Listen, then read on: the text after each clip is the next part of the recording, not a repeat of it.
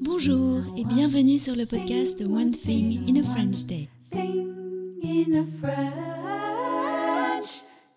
Aujourd'hui, vendredi 16 février 2024, cet épisode, le numéro 2331, s'intitule Un soir d'été de Philippe Besson, présenté par Nathalie Iris.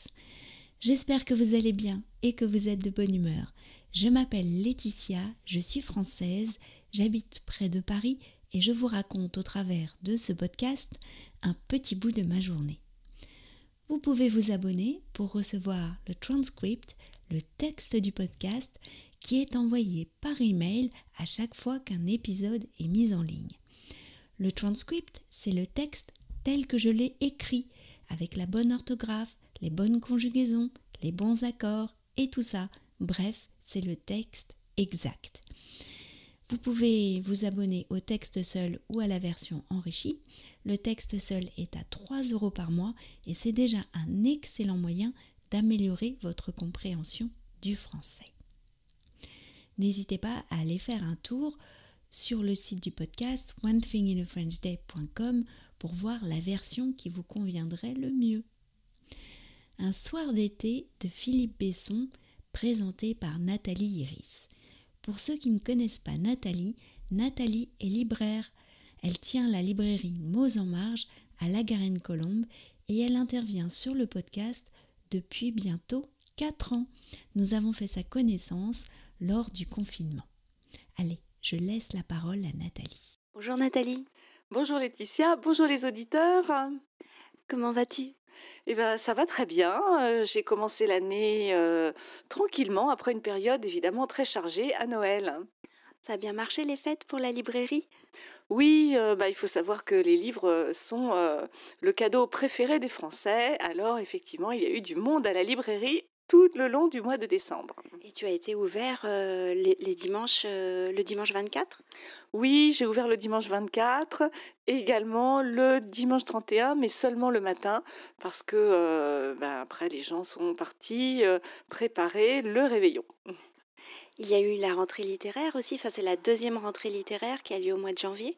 Oui, effectivement, il y a une petite rentrée littéraire euh, au mois de janvier avec, euh, on peut dire, des poids lourds, c'est-à-dire des, en fait, des auteurs qui ont une très forte notoriété, dont un dont je vais euh, présenter le livre là aujourd'hui.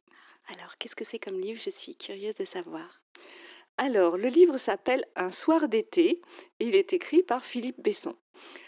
Philippe Besson, c'est un auteur euh, que j'aime euh, beaucoup, qui écrit euh, depuis longtemps. Il a une soixantaine d'années et il écrit la plupart du temps sur des faits qui se sont passés pendant son adolescence. Et là, c'est le cas avec ce livre, Un soir d'été. Nous sommes dans les années 80, pendant les grandes vacances, c'est-à-dire les vacances scolaires. Et le, le, héros, qui s'appelle Philippe, va passer ses vacances avec ses parents sur l'île de Ré.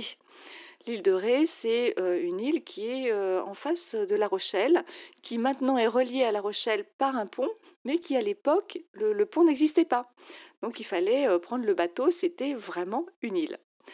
Et donc ce héros, Philippe, se retrouve sur cette île avec quatre autres adolescents et ils font la connaissance d'une jeune fille.